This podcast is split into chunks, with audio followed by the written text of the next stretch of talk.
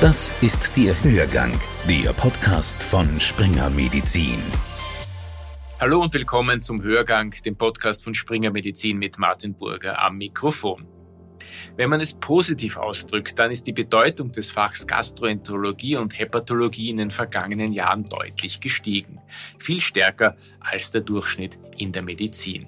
Kein Wunder, zu diesem Fach gehören ja auch Erkrankungen, die man landläufig zu den Volkskrankheiten zählt. Beispielsweise gastrointestinale Infektionen, Divertikulose oder nicht-alkoholische Fettleber. Eine Untersuchung des Instituts für höhere Studien hat nun aber ergeben, dass die jetzt schon stellenweise sehr dünne Personaldecke durch anstehende Pensionierungen noch dünner wird und mit den Anforderungen nicht Schritt halten kann. Es müssten pro Jahr fast doppelt so viele neue Ärzte nachrücken als derzeit, um diese Lücke wieder zu schließen. Ich habe mit dem neuen Präsidenten der Gesellschaft für Gastroenterologie, ÖGGH, Professor Dr. Peter Fickert, über die Lage in seinem Fach gesprochen. Dr. Fickert ist Leiter der klinischen Abteilung für Gastroenterologie und Hepatologie an der Med-Uni Graz. Herr Professor, die Untersuchung des IHS-Instituts liegt nun vor. Thomas Cipionka und Kollegen sagen unterm Strich einen Versorgungsengpass in ihrem Fachgebiet bis 2030 voraus. Wie schlimm ist die Lage aus Ihrer Sicht? Also äh, das, das Adjektiv schlimm oder dramatisch würde ich in dem Zusammenhang nicht verwenden wollen, weil ich glaube, es bedarf zuerst einmal einer, einer Analyse, einer klaren und einem kühlen Kopf, dass man da drauf schaut, wo wir derzeit stehen. Tatsache ist, dass wir einen Mangel erwarten an Fachärztinnen und Fachärzten in unserem Gebiet. Und der zweite wichtige Punkt ist, dass gastroenterologisch-hepatologische Erkrankungen in ihrer Häufigkeit zunehmen und gleichzeitig die Anzahl der versorgungswirksam ausgebildeten Kolleginnen und Kollegen in den nächsten Jahren aufgrund dieser Berechnungen sinken wird. Das heißt, wir haben hier einen Gap oder eine klaffende Lücke zwischen der Versorgungsnachfrage und dem Angebot an versorgungswirksamen Kolleginnen und Kollegen.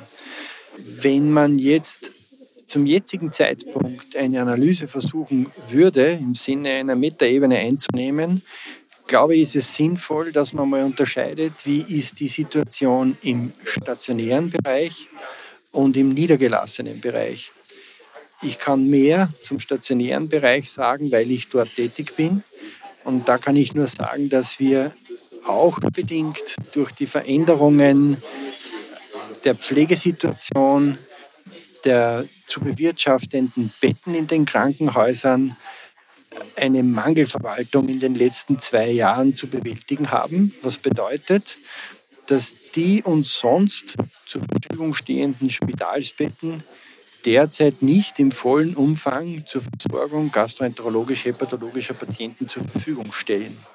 Also ganz einfach, wenn Sie in einem Krankenhaus zum Beispiel mit 300 systematisierten Betten 100 Betten aufgrund von Pflegemangel sperren müssen, bei gleichbleibendem Versorgungsauftrag, dann können Sie diese Versorgungsaufgaben nicht in der gewohnten Qualität, im gewohnten Umfang, in der gebotenen zeitlichen Abwicklung erfüllen, wie sie das sonst gewohnt sind. Also wir befinden uns ja aktuell in einer Transformation des gesamten Gesundheitssystems.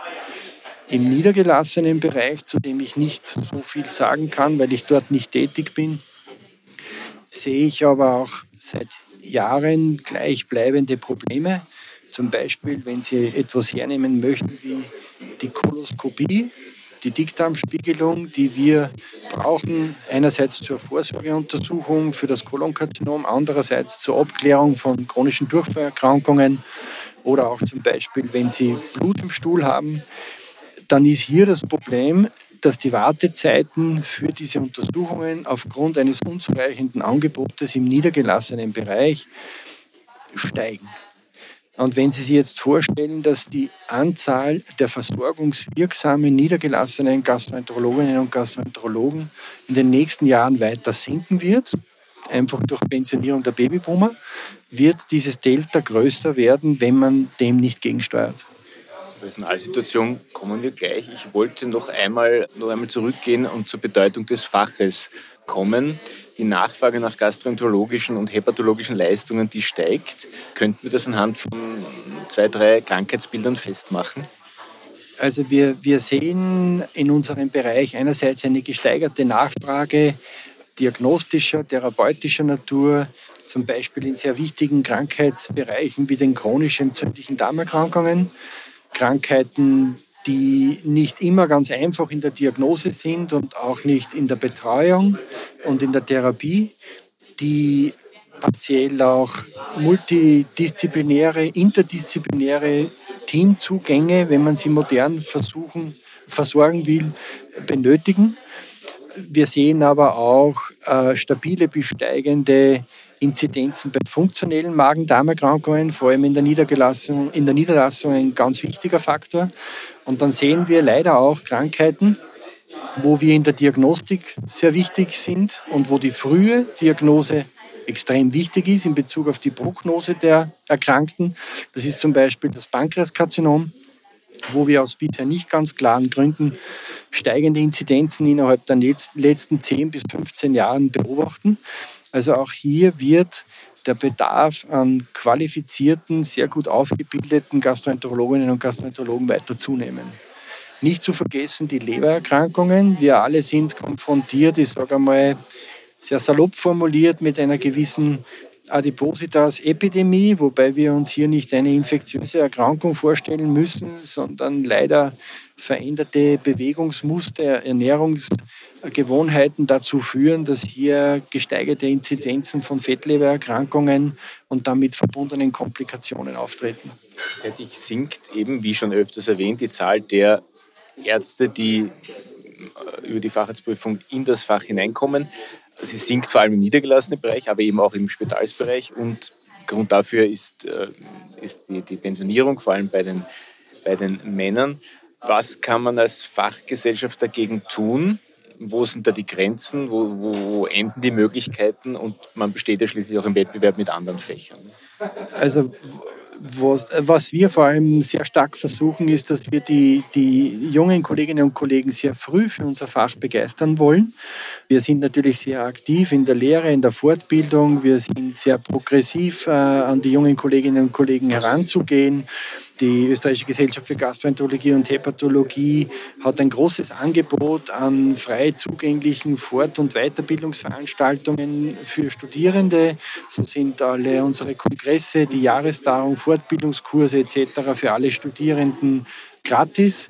Zusätzlich schaffen wir neue Angebote wie Informationen über Ausbildungsmodelle und die Zusammensetzung unseres Fachs und die Inhalte durch Summer Schools. Also wir sind hier auch dabei, die digitalen Möglichkeiten weiter auszubauen mit Apps, äh, Fortbildungsveranstaltungen, Lernen on Demand und ähnlichen Formaten. Also wir versuchen hier die ganze Breite abzudecken. Wir versuchen auch neue Wege zu gehen in der Ausbildung, in der Attraktivierung unserer Ausbildung. Wir werden sehr hohe Standards ansetzen in einer qualitätsgesicherten Ausbildung und hoffen, dass wir das österreichweit ausbreiten können.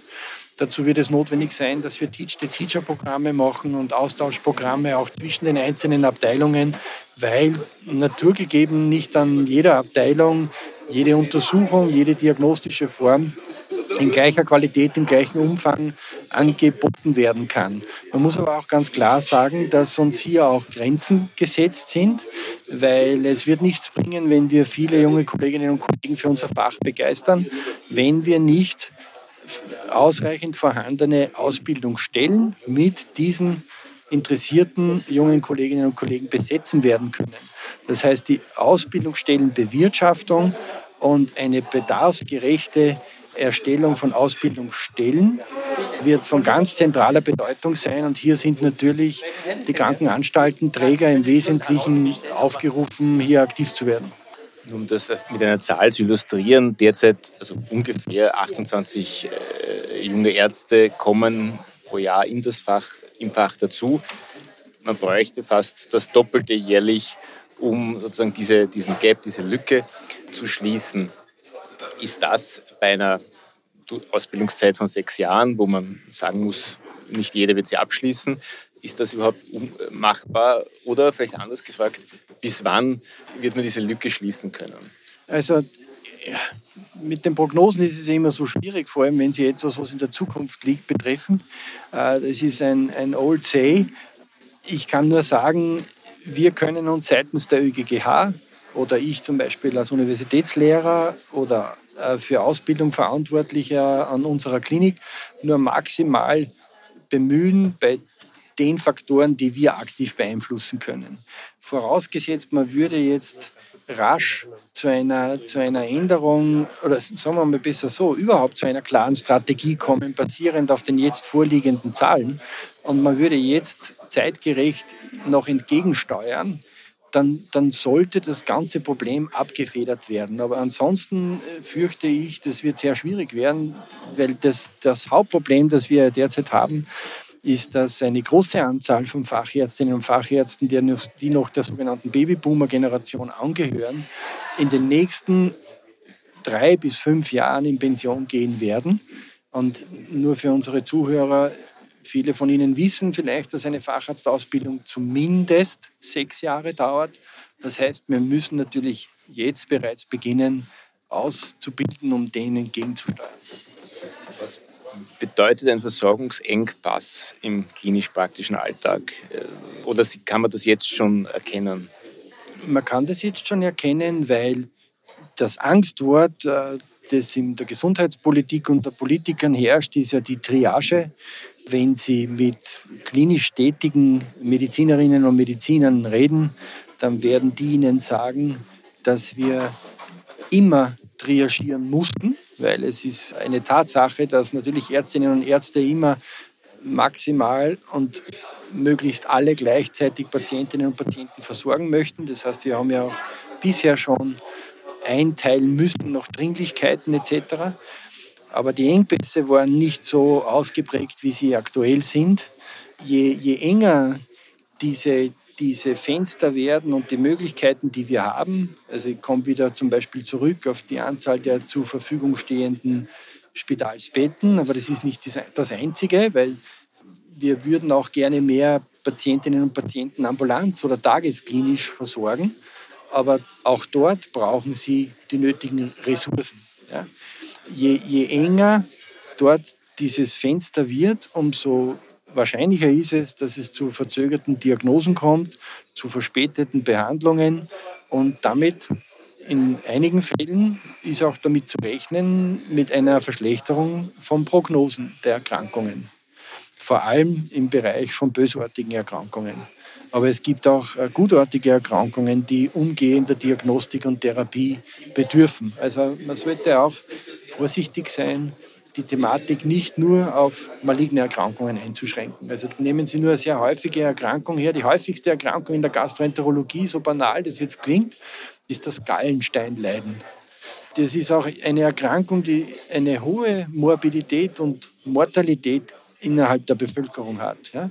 Wenn Sie hier eine verzögerte Diagnostik, eine verzögerte Therapie, zum Beispiel Steinentfernung oder Gallenblasenentfernung haben, ist es mit einer deutlich erhöhten Morbidität und Mortalität verbunden. Also man darf auch nicht auf sogenannte gutartige, aber gefährliche Erkrankungen vergessen in dem Zusammenhang.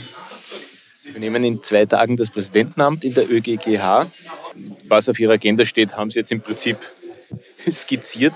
Aber vielleicht noch ein paar konkrete äh, Projekte, die Sie in Vorbereitung haben, um das Fach attraktiver zu machen für junge Ärzte und auch um, um es sozusagen in der öffentlichen Wahrnehmung äh, nach vorn zu bringen?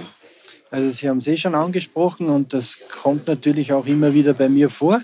Also der, der erste wichtige Punkt ist, wir glauben, dass in der Öffentlichkeit das, was die Gastroenterologie und Hepatologie kann und anbieten sollte, in der Vorsorgemedizin, in der Gesundheits-, im Gesundheitsmanagement, in der Behandlung unserer Patienten nicht ausreichend dargestellt ist. Also zum Beispiel sind die Leistungen und Möglichkeiten der Gastroenterologie und Hepatologie im ÖSG, im österreichischen Strukturplan für Gesundheit und auch in den regionalen Strukturplänen für Gesundheit, soweit sie mir zugänglich sind, nicht verankert. Das bedeutet, wir haben eigentlich keine klare Versorgungsstruktur aufgrund fehlender Leistungsdaten, weil nicht einmal ganz klar ist, was können wir denn an Leistungen alles anbieten und was brauchen unsere Bürgerinnen und Bürger. Das heißt, hier ist die Politik, hier ist die Standespolitik, hier sind die Kammern, alle Stakeholder dazu aufgerufen, solide Zahlen und Konzepte zu entwickeln. Und wir werden versuchen, diesen Bedarf auch darzustellen, damit die Gastroenterologie und Hepatologie im ÖSG und im RSG verankert ist. Ein zweiter wichtiger Punkt, das habe ich vorher schon angesprochen, ist die Ausbildung und die Ausbildungsoffensiven. Ich glaube, das brauche ich jetzt nicht mehr weiter ausführen, das ist klar. Eine dritte wichtige Achse, die können wir nur indirekt über Information Standespolitik beeinflussen. Letztendlich wird hier die Ärztekammer und die jeweiligen Stakeholder ganz zentral sein, ist, es muss die Niederlassung in unserem Fach attraktiver werden, weil es ist ganz klar, dass wir den Bedarf im stationären Bereich nicht abdecken werden können. Also ganz einfach formuliert, äh, nach meiner Einschätzung ist etwas passiert im österreichischen Gesundheitssystem. Man hat sich mit Recht darüber Gedanken gemacht, dass man Spitalsbetten reduziert, hat aber nicht mit, mit ausreichendem Nachdruck und Klarheit die extramorale Säule errichtet. Es ist ganz eine klare Dysbalance aktuell. Praxen zu besetzen, vor allem in, der Peripherie, ist ja generell äh, ein Riesenproblem oder ein Riesenthema. Äh, können Primärversorgungszentren da irgendwie Sinn ergeben in, in Ihrem Fach? Ja, unbedingt. Ich muss wieder zurückkommen auf die Ausbildungsstelle und auf die Ausbildung. Wenn Sie das nur jetzt von der ökonomischen Seite betrachten wollten, dann werden Ihnen natürlich Personaler und Personalmanager sagen, das teuerste in einem Spital ist das Personal. Aber ich möchte jetzt nicht, nicht äh, zynisch erscheinen, aber das das teuerste am Personal ist nicht die Anzahl der vorhandenen Köpfe, sondern wie gut sind diese ausgebildet und versorgungswirksam. Das ist ein ganz zentraler Punkt.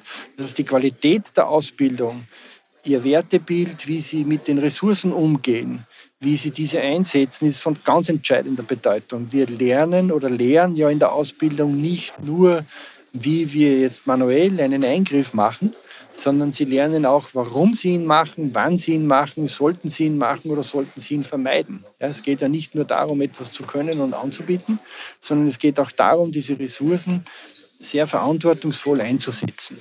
Und das ist auch ein sehr wichtiger Teil unserer Ausbildung, die wir versuchen zu vermitteln. Und das ist ein ganz wichtiger Steuerungseffekt, denke ich.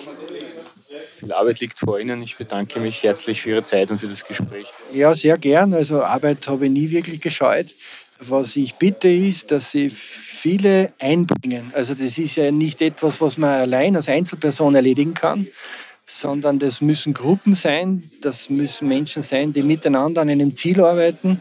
Und was ich auch noch mal ganz stark betonen möchte, ist, dass es uns primär um die Versorgung unserer Patientinnen und Patienten geht. Das ist das oberste Ziel.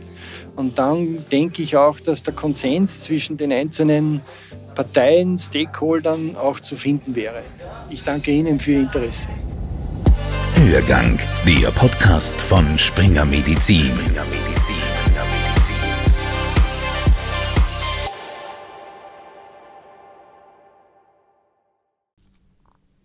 Sie wollen keine neue Podcast-Folge mehr verpassen?